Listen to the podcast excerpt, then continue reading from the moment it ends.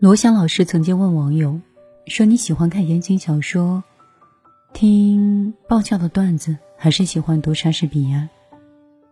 很多人立马就选择了前两者。罗翔老师又问：“如果你选择一个留给孩子，你会留给他哪一个呢？”所有人几乎又都选择了莎士比亚。回到生活中，花一周啃完一本名著，跑步半年瘦十斤是快乐，刷视频、打游戏、吃宵夜、买买买也是快乐。你会选哪一种呢？有人说都是快乐，又有什么区别呢？其实这里面的区别真的可大了。上升到科学的层面，它们作用于人体的两种激素的截然不同。看个搞笑的视频。大脑立刻会分泌出来的是多巴胺，这种爽感是转瞬即逝的；而更高级的快乐，则来源于内啡肽。它需要我们克服本能，不断的向上，才能享受更持久、更踏实的愉悦感。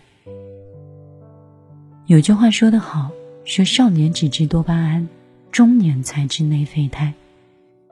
追求哪种快乐，不仅决定了生活的质量。还是人和人之间的分水岭。多巴胺易得，内啡肽难求。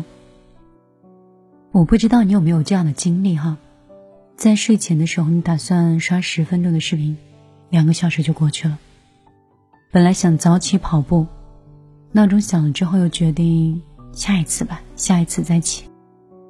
下决心去减肥，可是。一点外卖烧烤，马上又控制不了了。这种呢是心理学上的一种叫“嗑瓜子”的效应。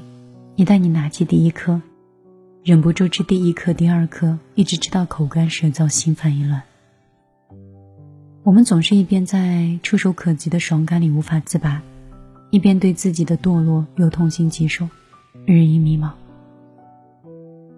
硅谷多巴胺实验室的创始人布朗曾经做过一个实验，他说，他把神经科学理论应用到一种代码中，比如说适时的点赞、虚拟的货币等一些奖赏机制。根据大数据的算法呢，成功让人一直停留在喜欢的娱乐里。就像如今这样一个发达的网络的世界中，人是很难抵抗这种低级快乐的诱惑的。你想学习，可是各种热剧信息推送是层出不穷的；你想减肥，美食博主总是轮番的在诱惑你。就像有个熟知你的损友，他总能踩中你的喜好，让你当下就快乐，但是事后就追悔莫及。而比起多巴胺的先甜后苦，内啡肽就是先苦后甜。无论是刮风还是下雨。短跑不停，好像几个月后小肚腩不见了，人也年轻了。关掉游戏，打开书，报一个课程，一年下来思维活跃了，心也就不慌了。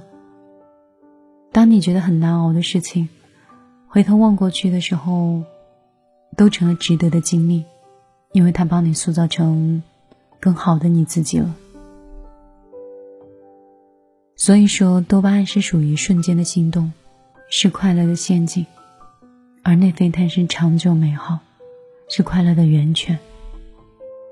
追求多巴胺还是内啡肽，是人与人之间的差距的根源。有一个博主在进化中说了一段醍醐灌顶的话，他说：“人在天赋上的差距并不大，但是最终成就却是相去甚远的。”除了境遇、运气等等，最根本的在于有些人走在了追求多巴胺的路上，而有些人选择了内啡肽。把时间消耗在低级的娱乐上，一年到头不是活了三百六十五天，你更像是活了一天，重复了三百六十四次。微博上有人分享说自己毕业之后想找一份很清闲的工作，每天朝九晚五。一下班就开始玩手游，一局接着一局，一上来的时候，就算是撒谎请假，也要把游戏打完。结果实习期没过，就被同龄的人 PK 掉了。就算是失业后，他依然没有办法摆脱游戏的诱惑，一边啃老，一边在虚拟的世界中寻找刺激。转眼，当他得知一起入行的同事已经是升职加薪时，他倍感失望，在网络中吐槽说：“我是不是废了？”我太厌恶现在的自己了。多巴胺的快乐是一个“爽”字，它不需要任何努力去享受就可以了。可是这个世上没有白吃的午餐，预知的满足都是需要加倍的痛苦来偿还的。有一个媒体人古典曾经分享过自己的创业经历，他当时已经有一份非常轻松且高薪的工作。但时常在这种安逸中感觉到不安，他怕这种舒适的生活会捧杀他，所以他决心辞职下海去主动受虐。他遇到难搞的甲方，就算是熬夜通宵修方案，在不熟悉的领域，他会放下身段去从头学起。尽管如此，他还是吃了闭门羹，受尽为难。他还是一一扛过了，最后成为了一个知名的商业教练。如今，他是一个在自己擅长的领域活得又忙碌又快乐的人。平坦的大道是好走的，爬坡的小路是难行的。但是你选择后者，你才会有机会去山顶见识更美的风景，不是吗？就像是亚里士多德说的，在追求快乐上，和动物相比，人追求的快乐。应该是更高级和更伟大的，所以多巴胺的快乐的门槛太低了，轻易走进去，你就会落入欲望的泥潭；而内啡肽的快乐的门槛看似是很高的，但是你一步步爬上去的时候，你就会收获到安定的内心和更好的自己。因为只有自己经过了刻苦努力获取的快乐。才能让人不怕失去，心安理得。欲罢不能这本书曾经列举过人会上瘾的因素：诱人的目标、积极的反馈、未解决的紧张感。就比如说，只要朋友圈发几张精修的图片，就能在点赞中感激到外界好友的一个反馈。压力很大的时候，通宵追剧就可以忘记暂时的苦恼。但是用多了多巴胺麻痹自己，只会让我们日复一日的不再努力，还要忍受内心的焦虑。想要转换到内啡肽的赛道上，你需要极致的自律和可操作的方法。在这里呢，给你几条建议。你可以有计划的忙碌起来，用微习惯去获取内啡肽，因为我们的大脑天生就很喜欢偷懒。当诱惑来的时候，潜意识就会诱导你去沉迷一些低级的娱乐。明白这一点，你就不能一刀切式的去拒绝多巴胺，而是你要刻意的去练习，一个一个非常微小的习惯去获取内啡肽。比如说，玩一个小时的手机，就起来做三十分钟的瑜伽；打两把游戏，就要去健身房去撸铁。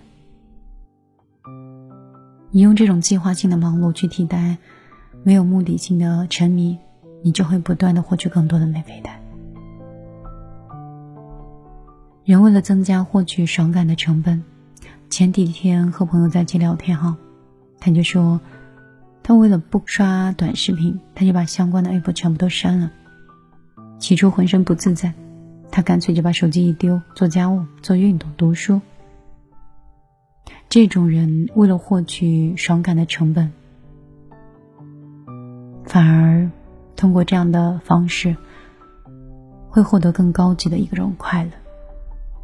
正所谓不舍不得，断了多巴胺的后路，你自然就能找到。追求内啡肽的这种道路，还有一个呢，就是克制欲望。科学家做了一个实验，在笼子里挂了一盏灯，灯只要一亮啊，就给猴子喝果汁。重复了很多次之后，猴子们没有心思干别的事情，整天盼着灯亮，因为看着灯亮，又希望果汁能够多给一点。结果果汁毫无增加，猴子们在失望中变得烦躁又难安。你知道吗？在欲望操纵下的快乐，最终会成为一种折磨。我们往往会进入这样一种怪圈：我们总以为得到了某些向往已久的东西，就会安定和满足。但是，真的得到之后，却觉得并不是如此。因为更大的欲望会接踵而来，人会越来越累。真正的快乐绝对不是被欲望掌控的低级的消费，而是更高级的享受。我们再回到我们这个故事的开头的那个问题：罗翔老师他会怎么想呢？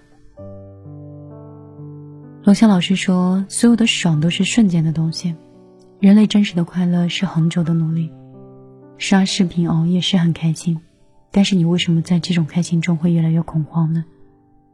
相反，你明明不想动，但是你还在坚持健身；你明明很累，但是还爬起来去学习；你明明想躺平，却坚持把工作干好，你就可以获得一种很心安的快乐。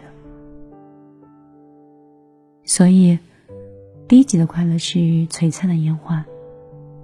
短讯即逝，高级的快乐如静水深流，苍生踏歌。所以，当你听完这期节目的时候，希望你可以学会远离多巴胺，靠近内啡肽，让慢慢自己养成微习惯。时间积攒久了，你就会感受到脱胎换骨的自由了。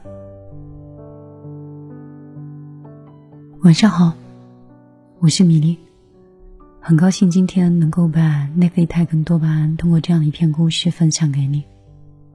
我应该很久之前反复的提醒或反复的提到关于内啡肽。与其向外去追求，向外去依靠别人给自己快乐，不如向内去寻找自己，认清楚自己，懂得自己，找到一个更好的自己。让自己恒久快乐。如果你是女生，我想说，爱自己是终身浪漫的开始。如果你是男生，我想说，现在努力一点，辛苦一点。当你有一天成家立业或人到中年的时候，你会感谢你此刻的自制力的。好了，今天的节目就陪你到这里，下期节目米粒依然是如实地带。如果你想找到我，可以通过新浪微博和公众账号直接搜索“米粒姑娘”，米是大米的米，粒是茉莉花的粒。希望你不会打错字。今天就陪你到这儿，晚安，好梦。上